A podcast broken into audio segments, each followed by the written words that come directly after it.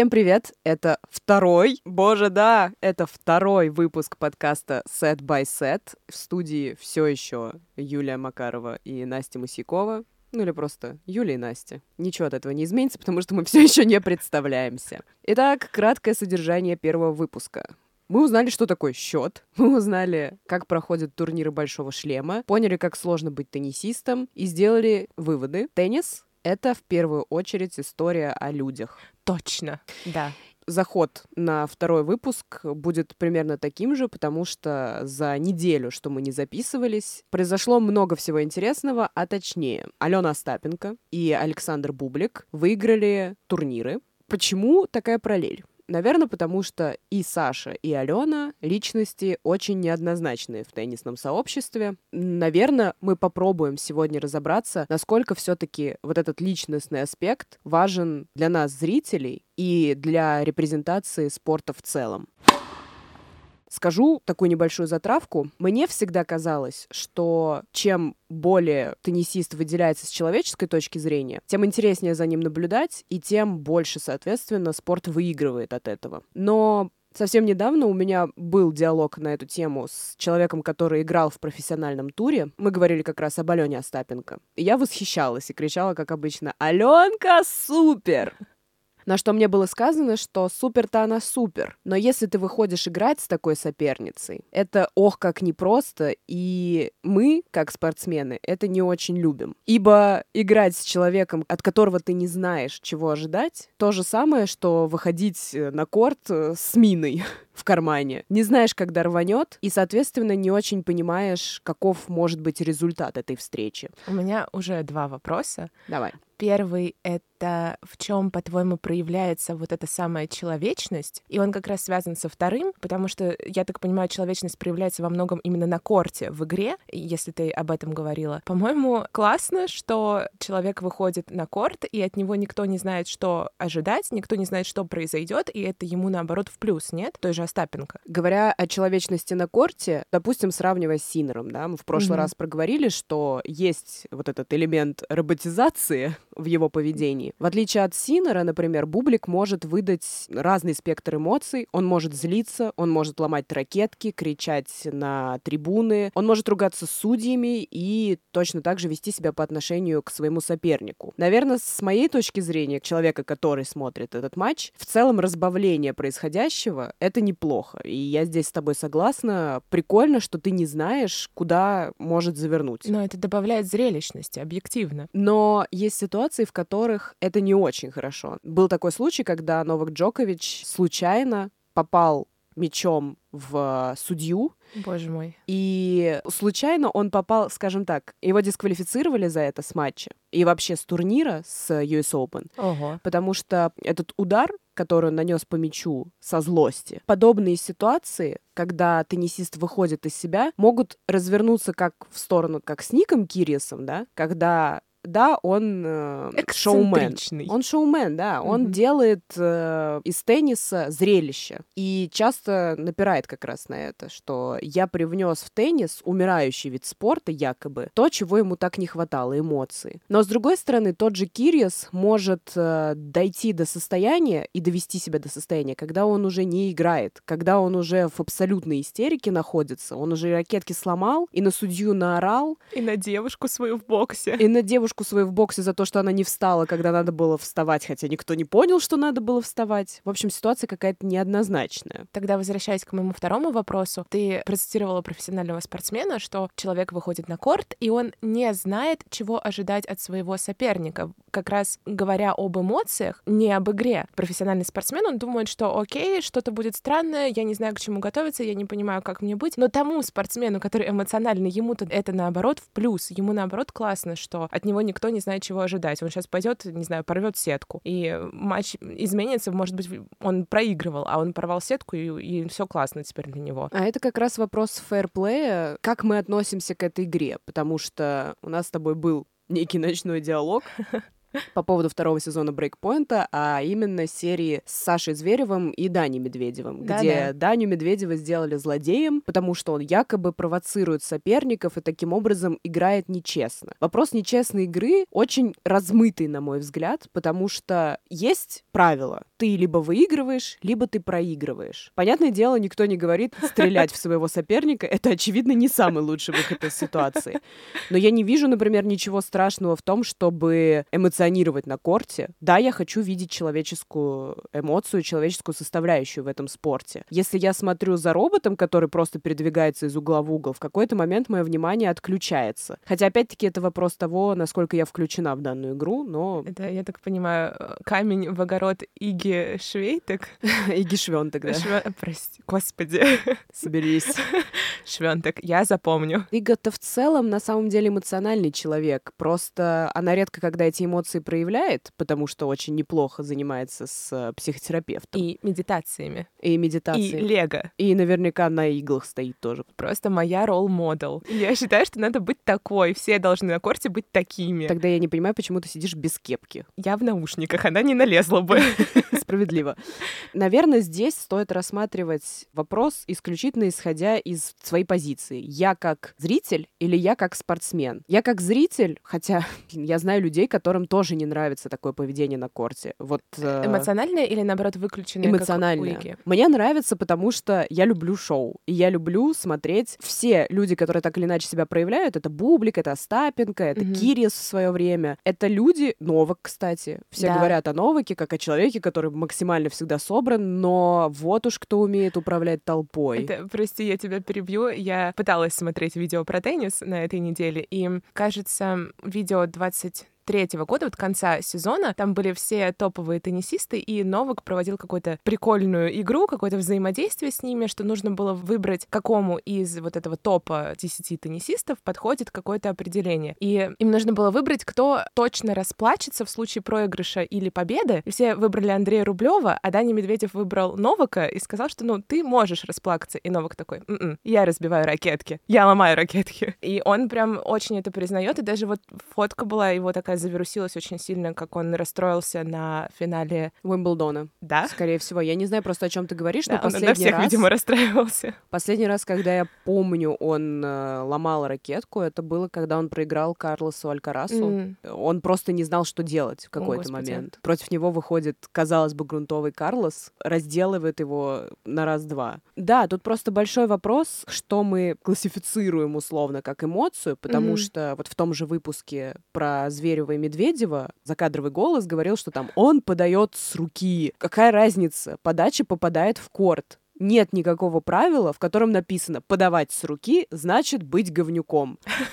Нет такого правила, и когда вы его вводите, вы как будто выставляете для спорта рамки, в которых он не существует. Ты хочешь сказать, что у тенниса нет некого кодекса чести, что, например, в том же выпуске брейкпоинта приводили пример, что Даня Медведев в матче со Зверевым вынул палку у сетки. И вот это был какой-то важный поворотный момент для Зверева, что он дальше не смог выиграть. Это про это, что там должен быть какой-то кодекс чести у всех спортсменов, что они не вынимают палки, не уходят в туалет, когда им надо, и не ломают ракетки, потому что им в этот момент судья говорит так, предупреждение, веди себя прилично. Или ты говоришь о том, что мы можем делать все, что хотим на корте в рамках правил. Я не люблю крайности. Спорт, в принципе, на мой взгляд, джентльменская история. Теннис в том числе. Мне очень не нравится, когда в свою пользу трактуются правила, которых не существует. М, То есть тот же Зверев в данном эпизоде просто или он, или сценаристы вывернул драму таким образом, что она возникла на ровном месте. мгм. Медведев психует на корте. Зверев психует на корте. Просто Медведев может вынуть палку из э, сетки, а Зверев может орать, например, или делать злое лицо. Это очень какая-то размытая получается история. Я скорее к тому, что, о чем я говорила про подачу с руки. Нет правил, в которых нельзя как-то так неправильно ввести мяч или неправильно ударить. Есть единственное, оно опять-таки негласное правило, если мяч при розыгрыше касается троса и падает на сторону соперника, и он просто не успевает успевает до него добраться. Ты поднимаешь ракетку, и таким образом ты извиняешься, потому что ты понимаешь, что ты лишил своего соперника шанса доиграть. Ух ты, это красиво. Либо ты можешь извиниться за то, что ты попал в соперника, потому что, в принципе, не принято попадать в тело и стараются этого не делать. Это очень опасная история. Но вот что касается эмоций, если честно, я не очень понимаю, как можно... Да, тебе это неудобно. Но тот же Новак mm-hmm. может поставить защиту, заслон, ему вообще все равно. Хоть ты там бейся пол головой. Весь вопрос в том, как эта ситуация будет развернута. Мы можем даже посмотреть несколько выпусков брейкпоинта, когда один человек психует, ему это помогает, он заводится, он заводит толпу, он получает от этого эмоции. А другой человек, когда заводится, он полностью упускает ситуацию. Сакари, например. У нее полностью отключается любой профессионализм, все, она выпадает абсолютно из матча. Трактовать это исключительно как человек психует, чтобы добыть себе победу, на мой взгляд, это странно. Ну, а что делать со зрителями, с толпой? Вот тот же Дани Медведев, что в брейкпоинте, что вот сейчас на Australian Open, были эти моменты, когда ему улюлюкали в негативном смысле, пытаясь как-то показать, что то, что ты делаешь, мы disapprove, нам не нравится, мы хотим, чтобы было иначе, или я не знаю, что они пытаются, что зрители пытаются таким образом показать, потому что, по-моему, это как минимум неприятно должно быть Дани, но он как раз, как мне кажется, питается этой энергией. А вот что делать и как это может повлиять на спортсменов, которые не выставляют такую заслонку в виде сарказма и иронии и так спокойно к этому относятся или, наоборот, даже в плюс это себе обращают. Даже Соболенко, мне кажется, мы это обсуждали, что она очень была подвержена влиянию и мнению толпы на, на кортах. Я, кстати, здесь оттолкнусь от Соболенко, потому что в брейкпоинте, не к ночи будет помянут, есть момент, когда она идет на финал US Open, и ей кричат э, проходящие мимо люди из парка, «Арина, давай, вперед, мы тебя поддерживаем, mm-hmm. она шутит, что, ну, конечно, как только я выйду на корт, вы будете кричать «давай, Кока, давай, Кока», но это спорт. И здесь э, ответ такой, ничего не сделать, все, что можно было сделать, уже придумано правилами. Судья контролирует ситуацию. В случае, если зрительское участие в матче превышает определенную дозу допустимости, либо останавливают матч и просят человека успокоиться, делают замечания, либо его выводят. То же самое происходит, в принципе, на многих турнирах, и на открытом чемпионате Австралии в этом году была такая ситуация, когда выводили, кажется, с матча Новака. Но здесь, наверное, вообще стоит обсудить момент включенности зрителей в происходящее, mm-hmm. потому что от турнира и от страны зависит то, что могут себе позволить зрители. Есть э, представление о том, что на Уимблдоне все-таки гораздо спокойнее, чем на US Open или на Australian Open, потому что на Australian Open можно пить, Ого. и там нет вот этой чопорности mm-hmm. и флера аристократичности, которая есть на Уимблдоне. Хотя на Уимблдоне все время есть шутка, что мешают э, звуки открывающихся бутылок шампанского. Мне как бы, ты знаешь, врезалось в голову из фильмов, которые я смотрела, художественных про Уимблдон, и какие-то видео, что вот судья на Уимблдоне может прям повернуться и какому-то одному человеку в предпоследнем ряду говорить «сядьте», что все должны максимально соблюдать тишину и быть включены в то, что происходит в центре на корте. Но все зависит на самом деле от уровня воспитанности самих зрителей и от того, что им позволяется судьей. Есть разные подходы судейские, есть очень жесткие судьи, которые при малейших проявлениях каких-то неуважения со стороны зрителей могут действительно останавливать их э, или просить их вывести. Есть судьи, которые больше допускают, но мне кажется, это вопрос этикета, который принят э, в стране, угу. и то, насколько зритель вообще понимает, где он присутствует. Но это тебе не футбольный матч, здесь стадион меньше, здесь угу. э, в зависимости от того, где играют, э, достаточно хорошая слышимость. Например, в Линце вот сейчас был турнир, там закрытое помещение, там сильное эхо, там сильно все слышно, угу. и это влияет на игру. Ну, не проходят зрители в момент розыгрышей, потому угу. что боковое движение все равно может сбивать людей, которые играют на корте. Ну, наверное, все-таки это вопрос организации в первую очередь. Э, во вторую очередь это вопрос воспитанности человека, который сидит на корте. Но здесь интересно отметить то, что было на Australian Open в этом году. Они сделали шестой корт, который Подожди, рядом... а сколько их? Пять? Дофига, нет, а. их, их очень много там. А, окей. Есть центральные корты, а есть э, корты, которые называются просто по номерам. Потому что они там шестой, седьмой, десятый, а, неважно. Вот шестой корт. И по расписанию очень удобно ориентироваться. Например, если ты идешь по трансляции, то ты по ссылке понимаешь, что я иду по ссылке там на шестой корт. Или ты находишься непосредственно там, и ты понимаешь, куда тебе идти, на, на кого смотреть. Соответственно, на центральные корты отправляются самые крутые игроки, либо по рейтингу, либо по соотношению побед на этих турнирах. Далее распределяются по разным кортам, где меньше народу, где хуже видно, не знаю, mm-hmm. где трансляции меньше. Так вот, они в этом году сделали экспериментальную историю. Mm-hmm. Рядом с шестым кортом они поставили ресторан. То есть люди с веранды открытой могут смотреть за матчем. Теннисисты, соответственно, знают, что рядом с ними люди сидят, едят, выпивают. Я так понимаю, эксперимент не удался. Эксперимент, надо признать, неудачный, потому что играла на этом корте Настя Павлюченкова, которая совсем недавно вернулась после травмы и с трехсотой строчки добралась уже до сотни. И... Неплохо. Да, и она сейчас в Линце четвертьфинал играла, в полуфинале Красотка. проиграла. Ну, Настя Павлюченкова, конечно, очень хорошая спортсменка, и желаю ей только всего самого наилучшего.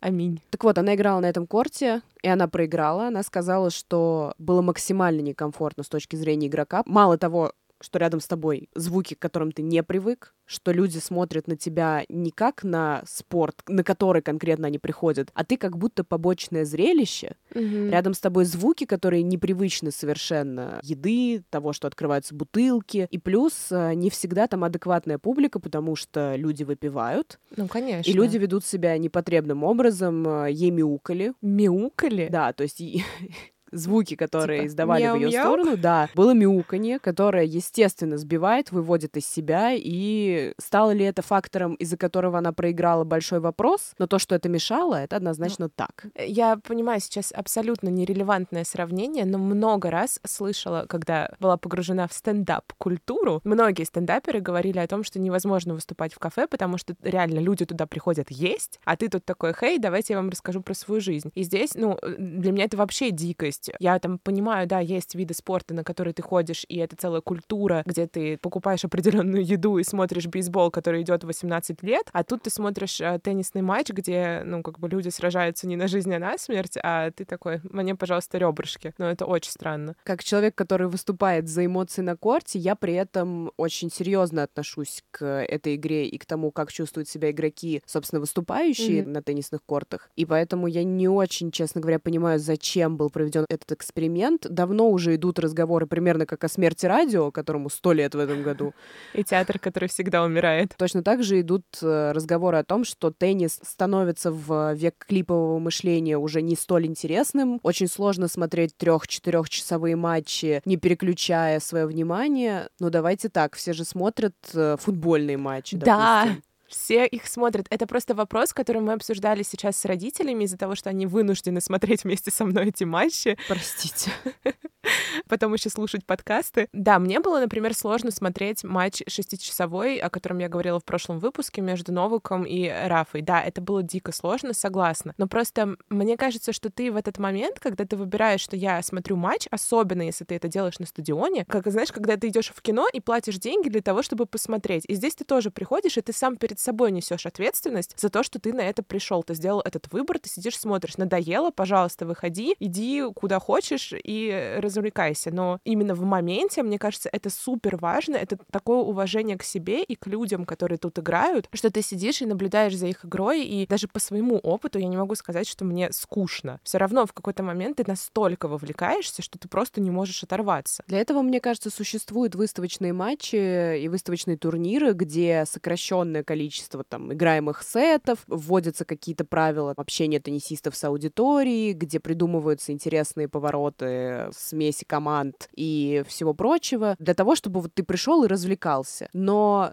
теннис — это культура. Если мы говорим о том самом негласном правиле, как себя вести, здесь не нужно объяснять, писать гигантскую табличку, не надо орать, когда теннисист подает. Мне кажется, это и так очевидно. Как круто, что ты об этом сказала, потому что я как раз хотела э, вспомнить вот этот случай, который тоже перед Новым годом завирусился с Андреем Рублевым, когда ему в момент подачи на русском языке какой-то фанат крикнул, и он Рублев его послал. Во-первых, у меня вопрос, Рублеву ничего за это не было, да, не было никакого предупреждения. Нет. Круто.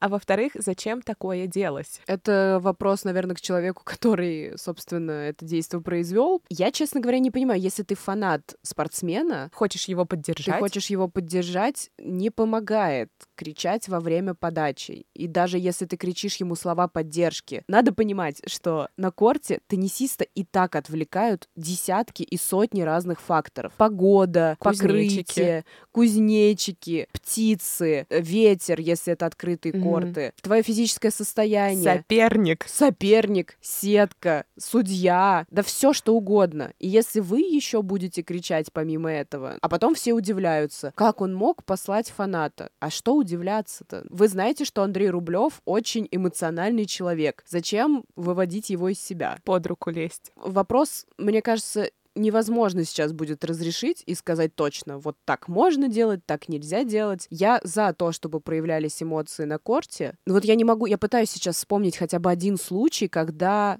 меня действительно что-то покоробило из э, происходящего. Наверное, только иногда меня пугает Андрей Рублев, но только потому, что вот есть разные настроения у эмоций. У Медведева это зачастую такая злость, которая его раззадоривает. Ты эмоционально к этому не очень подключаешься. Ты смотришь, можешь посмеяться, можешь просто сказать, ну, это Даня, все понятно. Мгм. У Рублева вайб страдания.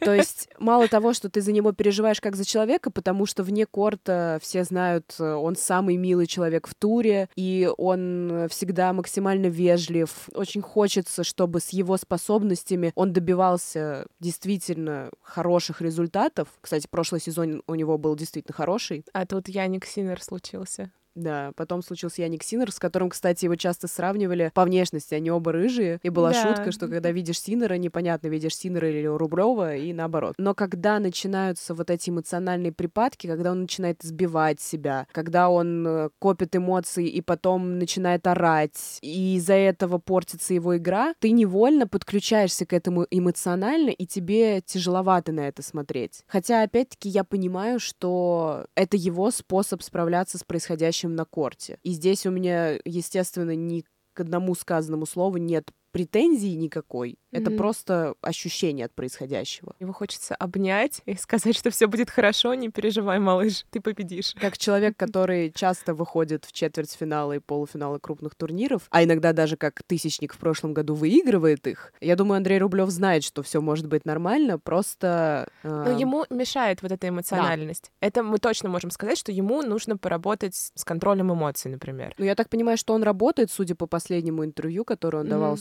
Соне Тартаковой, он работает в этом направлении. И, кстати, что касается Алены Остапенко и Саши Бублика, те выигранные турниры, которые сейчас были на этой неделе, вот Алена, например, у нее потрясающее начало сезона. Судя по всему, она действительно работает э, с психологом, потому что и ей мешали эти эмоциональные припадки. Она могла вести, например, по сетам, выиграть сет, и потом во втором сете в момент что-то случается, и человека просто выносит с корта. И она со своей агрессивной манерой игры перестает попадать, начинает сама себя заводить, и это бесконечный процесс, который доводит просто до того, что ты уходишь проигравшим с корта. И вот сейчас я видела действительно результаты большой работы. Очень смешно, конечно, что в начале недели она говорила, что я хочу выиграть турнир в Линце, потому что кубок, который они сделали в этом году, был сделан в коллаборации со Сваровским. Мгм. И он блестящий, желтый, красивый. Она любит все блестящее. Хочу выиграть этот кубок. И так смешно, что в конце недели она выигрывает этот кубок,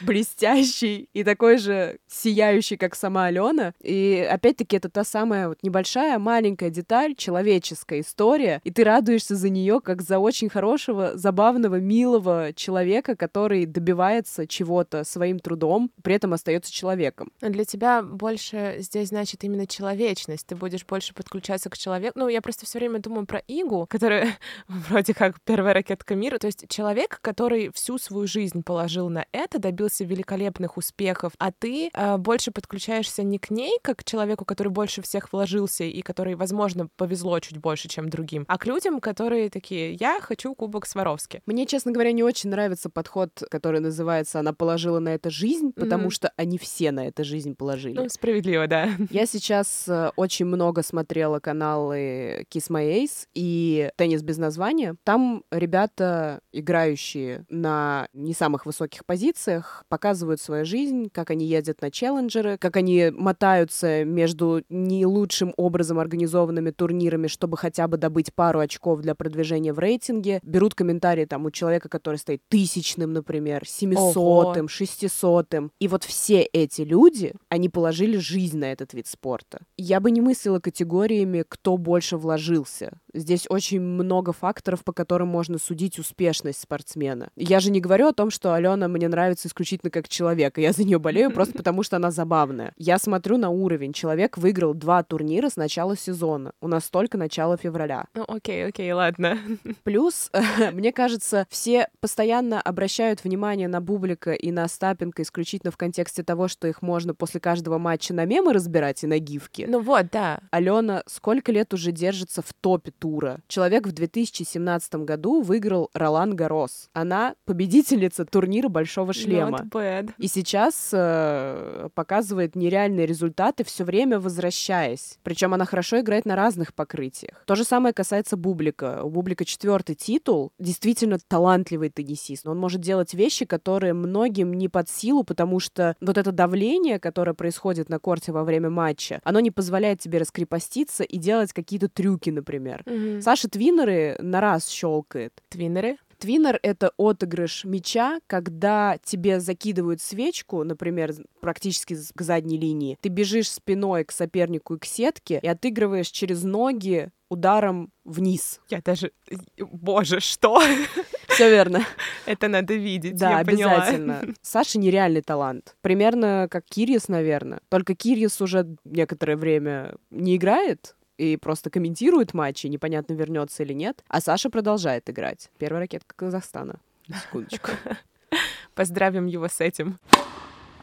У меня был вопрос э, про человечность. Я хотела его еще в прошлом выпуске обсудить, но давай сейчас. Как влияет болезнь на то, как люди играют в турнире Большого шлема? Да, в любом турнире, но Большого шлема понятно, что там высокие ставки. Часто же случается, что спортсмен заболевает во время самого турнира или до него. Именно вот простуда какая-то, ну, какая-то напасть, которая не травма, с которой ты более или менее можешь справиться, потому что все спортсмены умеют играть с травмами, а именно, не знаю, конъюнктивит. Ты проснулся, и ты не видишь. Вот что делать? Достаточно обширный вопрос, потому что, как и каждый раз, когда я говорю о теннисе, там все очень многомерно. Во-первых, никогда непонятно, вот есть факт снятия с турнира спортсмена. Снялся по причине того, что заболел гриппом, например. Мгм. Блевал дальше, чем видел.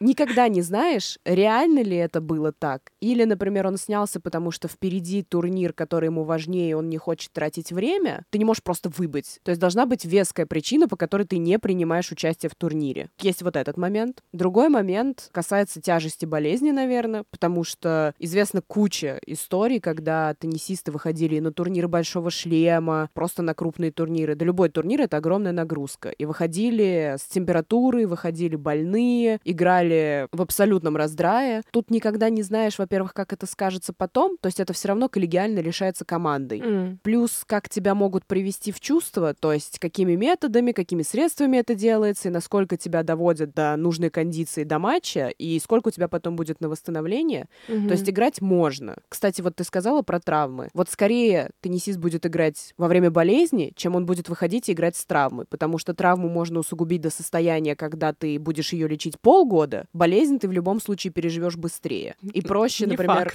ну Но, да, тут э, проще сняться, если, например, у тебя проблемы с плечом, ты же не знаешь, что там конкретно. Вот у тебя болит плечо. Это может быть мышечная боль, это может быть стертый хрящ, например, это может быть больное сухожилие, а может быть вывих серьезный. Мне кажется, нам надо будет делать дисклеймер, типа, люди, не слушайте, это будет очень тяжело. Я прям представила сейчас эти стертые хрящи, это ужасно. Это ужасно, и вот Энди Маррей сейчас известен тем, что он играет с железным бедром, потому что ему просто все это меняли, оно 10 миллионов операций ему проводили, потому что не приживалось, там было нагноение, ему Да, нужно... И потом, кошмар. ты же после этого сколько времени ты возвращаешься? Ну это же да. попробуй Мгм. верни себе форму, когда ты в топе находишься. Во время болезни можно играть. Я даже не помню, от кого я это слышала, что иногда во время болезни ты находишься в таком бессознательном состоянии, что ты можешь сыграть лучше, просто потому что ты играешь вот на этом э, адреналине жара, когда уже ничего не видишь, ничего не понимаешь, но надо доиграть, как-то доползти до конца. Да, спортсмены в этом смысле абсолютно чокнутые люди, даже не касаясь тенниса. Ну, вспомним Никиту Нагорного, который на Олимпиаде в Токио, простите, с температурой 39 выступал с выходящим камнем из почек. Добрый вечер. Боже Человек мой. просто в нормальном состоянии лежа умирает с Ну этой да. болью, а там человек крутится на перекладине. Но я почему вспомнила именно про болезнь и спросила, э, может же такое быть, что теннисист знает, что ему предстоит, ну, допустим, Звереву предстоит полуфинал с а, Даней Медведевым, и он понимает, что, ну, шансы типа 40 на 60. Он может до на пресс-конференции сказать «я заболел», или проиграть матч и потом сказать «я заболел, я проиграл, потому что я болел». Да сказать-то можно все что угодно. Все равно ты выйдешь на матч, э, и там уже будет что будет. В теннисе, конечно, нереальное какое-то внимание приковано к персоне теннисиста. Нужно понимать, что любое твое решение будет иметь э, катастрофические последствия в любом случае. Снимешься ты до матча, начнется обсуждение, почему снялся, не соврал ли, если снялся реально по болезни, то насколько вообще сможет выступать дальше, как будет восстанавливаться, что там могло послужить причиной этого заболевания. Если скажешь после, начнется нытик, мог бы и не рассказывать, Ну но вот проиграл да. и проиграл. Мгм. Ну, короче, очень много чего на тебя в любом случае посыпется. Проще выигрывать.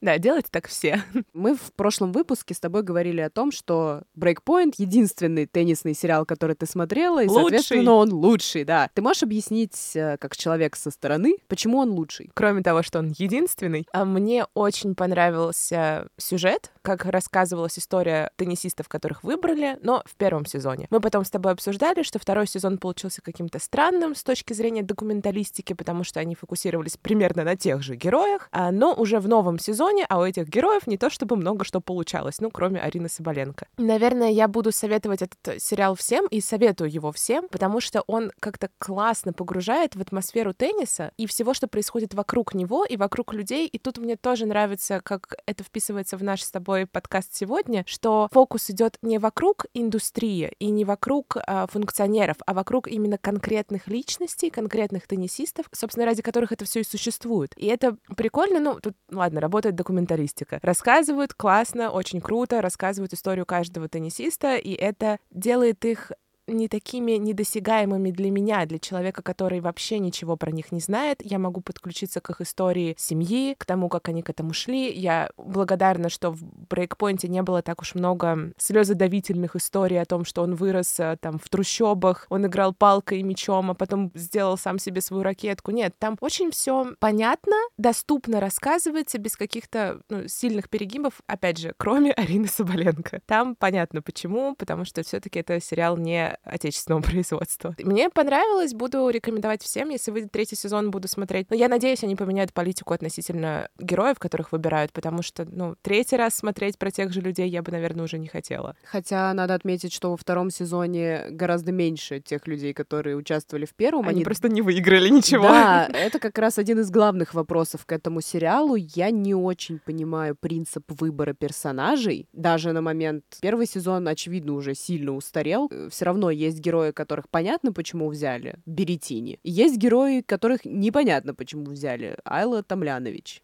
Выбор персонажей здесь, как э, в спорте, где очень много внимания приковано к личности, играет большую роль. Сейчас буду напирать на минусы не потому, что брейкпоинт мне не нравится. Брейкпоинт как раз со всех тех позиций, которые ты описала, мне очень нравится. И даже как человек, который плюс-минус разбирается в происходящем, мне все равно интересно смотреть брейкпоинт. Они классно выстраивают действительно вот эту сценарные линии, драму, Да. которой там Мгм. столько, сколько нужно. Хотя к некоторым эпизодам у меня есть вопросы. Ну, тот же Даня Медведев, вот это я бомбила жестко с этого выпуска. Да, да, да, у нас было ночное обсуждение, в котором мы пытались понять, что, собственно, не так-то, Саш.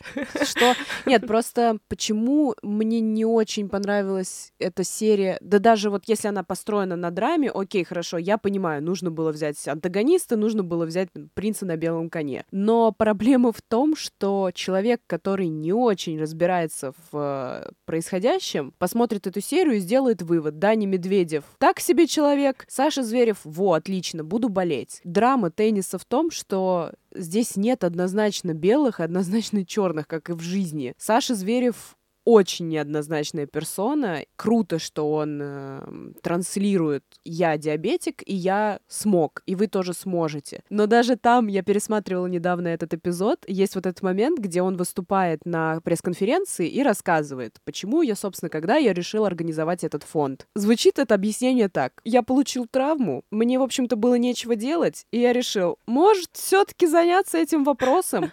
Это не было твоим приоритетом. Ты занимаешься этим по твоим словам, просто потому что у тебя времени больше стало. Но как будто не очень хорошее объяснение, потому что я знаю эту проблему связи спорта с диабетом, и Саша классная ролевая модель. Но в связи с обвинениями, которые сейчас выдвигаются в его сторону из-за применения или неприменения насилия по отношению к бывшей девушке, из-за его поведения и согласия в принципе на участие в эпизоде, который выставляет другого человека в невыгодном свете, у меня очень много вопросов к этому человеку. Ты думаешь, он заранее знал сценарий, что так будет э, построиться повествование, что он будет гасить Даню Медведева закадровым голосом? Я думаю, да, потому что, во-первых, реплики были построены таким образом, что даже если бы это было выведено в единое интервью, это в любом ну случае да, звучало бы согласна. Э, в таком ключе. Зато Даня Медведев там на частном самолете летит. Да Очень и потом, красиво. если бы ему не понравилось, я думаю, он выпустил бы какое-нибудь заявление и сказал бы так, ну, меня ну, да. немножко, немножко натянули. Зато Зато это меня очень подготовило к их полуфиналу. Я была заряжена, я ждала грязную игру Дани Медведева, я ждала, что Зверев потом скажет, что он выиграл нечестно, что все было не так, и вообще я, я вот со своим фондом тут хожу. Но ничего такого не было, я даже немного расстроилась. Так вот, это и есть та грязная игра, которая потом ходила по всем телеграм-каналам, когда Дани гениальнейшим образом, резаным ударом принял подачу Саши Зверева. Фантастическое мастерство. Дани Медведев действительно талантливейший теннисист, и в этом не может быть никаких сомнений. У меня много моментов, которые хотелось бы, наверное, исправить в этом сериале с точки зрения того, что я не очень понимаю смысла. Если вы делаете этот сериал для людей, которые ничего не понимают в теннисе, как было с первой самой mm-hmm. серии, где девушка Кириса говорит, я никогда не смотрела теннисные матчи, чё по счету? Это одно дело тогда не погружайте в подробности, которые людям, которые не, не смотрели теннис, непонятны. Если вы делаете это для любителей тенниса, есть моменты, которые, ну, меня удивляют. Это какая-то Даша путешественница в умниках и умницах, получается. С другой стороны, существование брейкпоинта наводит меня на мысль, что раз уж его продлевают, значит, людям все таки интересно. Это уже приятно. Ну да, рейтинги, значит, хорошие. Мне кажется, брейкпоинт популярен, потому что он рассказывает про людей, которые играют сейчас. Ты посмотрел, ну, окей, да, ты посмотрел про прошлое, прошлый сезон, но ты подготовился к этому, ты понимаешь, за кем следить, ты видишь плюс-минус людей там из топ-20, например. Ты понимаешь, что есть кто-то, кто подает надежды, ты посмотрел серию, заходишь, смотришь рейтинг, а этот человек уже прям поднялся, а ты только что про него посмотрел. Поэтому, мне кажется, в этом его большая популярность, потому что это супер актуально, это вот сейчас, и еще это очень-очень качественно снято, я не могу. Кстати, к качеству съемки с точки зрения вот именно картинки, согласна, круто снято. Но мне тут недавно Дарья Деревень Женька, наша хорошая знакомая, показывала видео, я не вспомню автора, она обещала мне еще раз его прислать, в котором автор разбирает фрагменты брейкпоинта, как они сняты, и делает акцент на том, что на самом деле для человека, который смотрит теннис, брейкпоинт снят ужасно. Допустим, Лена Рыбакина подает первый квадрат, а потом она оказывается вообще с противоположной стороны. Или она отыгрывает при счете таком-то, а потом переходит на два гейма вперед. Они делали акцент на том, что съемка должна быть просто красивой, но с фактической точки зрения они просто переставляли кадры так, как им было удобно. Ну да. То есть фактология была серьезно нарушена. Но они нарезали кадры из матчей, чтобы мы посмотрели последние несколько секунд и прониклись драмой именно этого матча, к чему шел весь эпизод. Не до такой степени, что человек прыгает на подаче в одном квадрате, а оказывается в другом, когда приземляется. Это совсем какая-то магия, да. При этом я понимаю, что это настолько качественно снято, что я, например, этого не заметила. Когда я пересматриваю после того, как увидела это видео, я действительно начинаю это замечать. Но для меня это такой же вопрос, как искать киноляпы в фильмах. Ну да, это странная история история. Стакан пустой. Да, мне нравится сюжет, мне нравятся герои, все отлично. И вот в этом смысле теннис для меня это лучший сериал Breakpoint, потому что он снят самой жизнью. Но нет, на самом деле, потому что это драма, которая есть в каждой серии, там есть в каждом матче практически. Ну вот взять, например, встречу Соболенко с Гауф э, на Australian Open в полуфинале. Драма в чем состоит? Арина Соболенко проиграла последний турнир Большого шлема в 2022 году в финале Кока Гауф, Мгм. которая,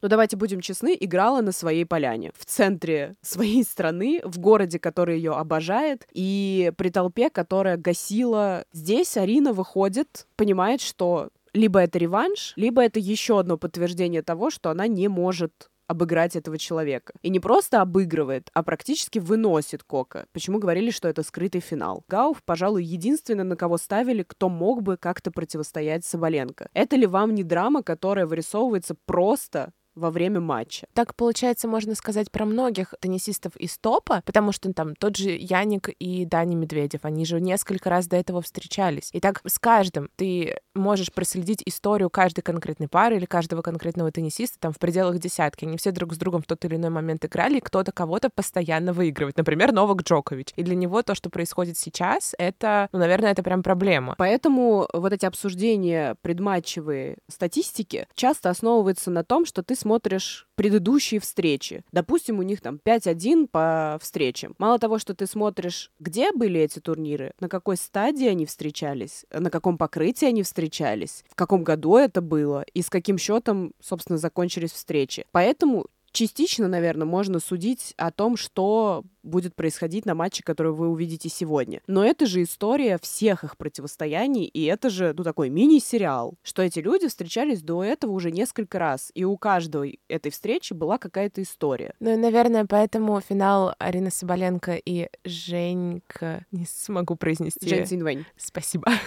Или Цинь Вэньжэнь, не знаю. О, Господи. Нет, там просто, там же по Да, факту она там- Цинь Вэньжэнь, да, но нужно проще говорить Жень да. Цинь Вэнь. Кстати, вот мы обязательно сделаем выпуск, который будет связан с обсуждением переводов имен и фамилий, потому Да, что да. это, конечно, больная тема. Та Да. же свенток-швенток. Просто имена из э, благословения небожителей я могу произнести, а вот это я не могу произнести. Тем и интересен тогда этот финал, потому что никто не ожидал от этой теннисистки, что она так далеко зайдет. Она была из двадцатки, ты мне говорила. Жень вообще в десятку вошла по Ну, итогам. По итогам, да. То есть никто не ставил, не ожидал, все ожидали от Арины, от других спортсменов, а она взяла и, получается, порвала эту систему, порвала этот шаблон, никто не ожидал, она взяла и вышла в финал, свой первый. Почему, собственно, случился финал, который никто не ждал, потому что на открытом чемпионате Австралии участвовали Елена Рыбакина и Ига Швенток. Только Елена Рыбакина выпала из этой борьбы после тайбрейка, который уже стал легендарным. Она играла с Анной Блинковой. По рейтингу и по тому, что хотя бы Елена Рыбакина победительница турнира Большого шлема Уимблдона, как минимум поэтому она должна была выигрывать эту встречу. Аня Блинкова действительно талантливая теннисистка, но все эти фактические водные не в ее пользу говорили. Случается тайбрейк, и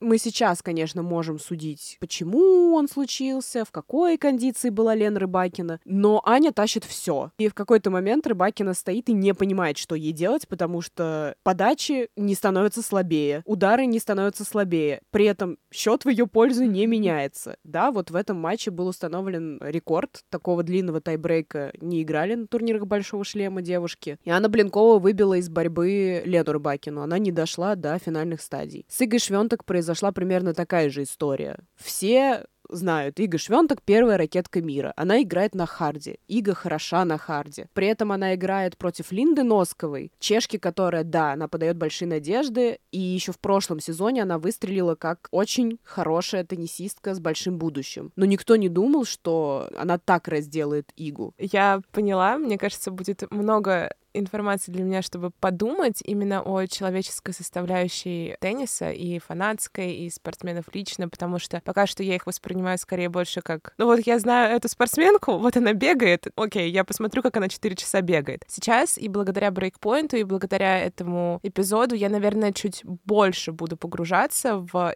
именно тех личностей, которые играют, и смотреть, может быть, да, предыдущую какую-то историю между встречами, потому что ты правильно сказала, что в момент матча происходит та самая драма, которой был посвящен весь э, сериал Breakpoint. И, наверное, это и добавляет больше интереса, чтобы смотреть, а как же они соперничают, а кто кого одолеет, а кто лучше справится со своими эмоциями в данный момент. Но я бы хотела, наверное, закончить этот подкаст сегодняшней еще одной небольшой темой о человечности. Ты мне скинула фанатов Яника Синера, морковочек. А, и мне кажется... Boys, или как они да, называются? Да, да, кажется, да.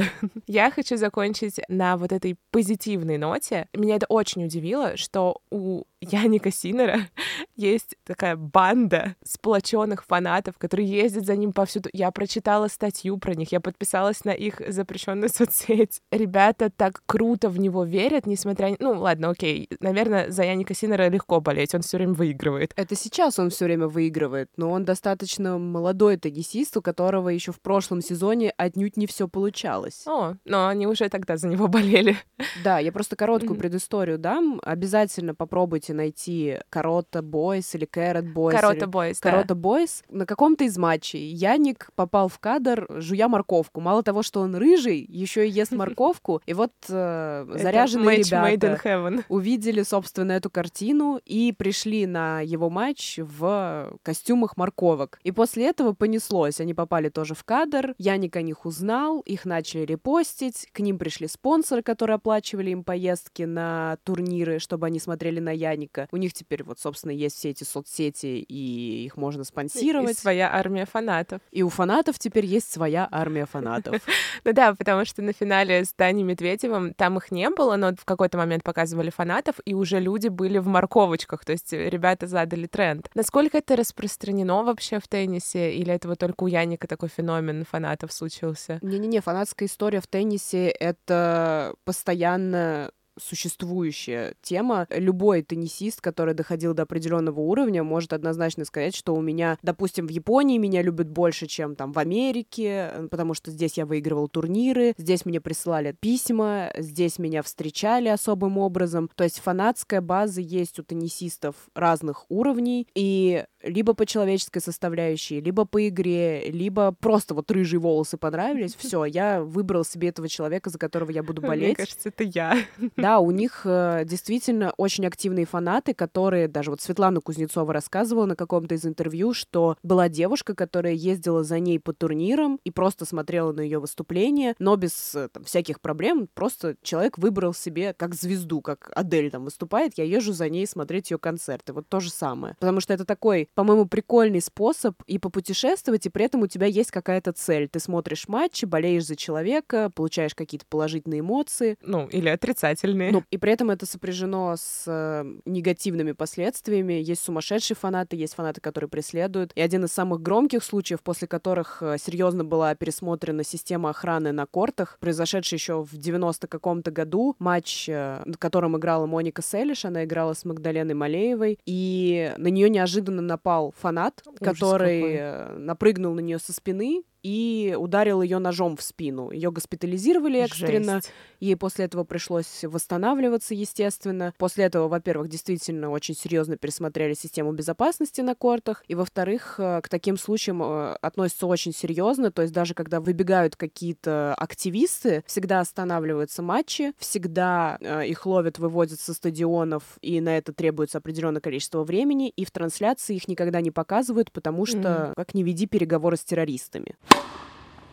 Скажи мне, ты поедешь за какой-нибудь своей звездой любимой, а. фавориткой или фаворитом? Я не буду сейчас э, спойлерить, но надеюсь, что в ближайшее время состоится поездка на турнир крупный, где я очень надеюсь увидеть э, просто отличный теннис. Но это, мне кажется, прекрасный заход для того, чтобы сказать, подписывайтесь на наш телеграм-канал да. Set by Set. Настя будет там вести прямой эфир в кружочках своих эмоций, слез и всего, что происходит происходит там на корте. И вообще классный контент у нас там в Телеграм-канале. Можно смотреть, как мы путешествуем по кортам. Э, я очень надеюсь, что в ближайшее время Юля тоже туда отправится. Ага. На этой позитивной ноте завершаем второй эпизод. Обязательно подписывайтесь на нас на всех платформах.